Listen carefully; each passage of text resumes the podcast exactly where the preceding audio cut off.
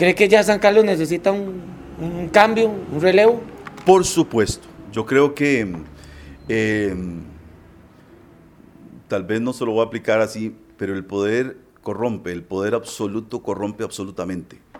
Eh, no solo al alcalde, sino todos los grupos que están ahí eh, debajo eh, en la municipalidad. Y no por eso tiene tantos juicios pendientes, ahora en noviembre tiene uno, porque eh, la democracia, la, la, gran maravilla de la democracia es la alternabilidad.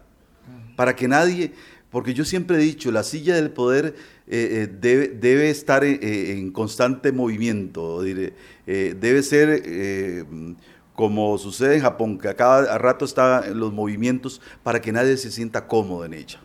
y, para, y cuando usted tiene 20 años sentado en la silla, ya se hizo de cemento y entonces no siente los movimientos que, que están a su alrededor y creo que eh, Alfredo ya cumplió la función, yo no le critico, ha hecho cosas muy buenas por el Cantón de San Carlos en materia de asfalto, sobre todo de carreteras en las principales cabeceras de distrito, pero tenemos eh, distritos totalmente rezagados.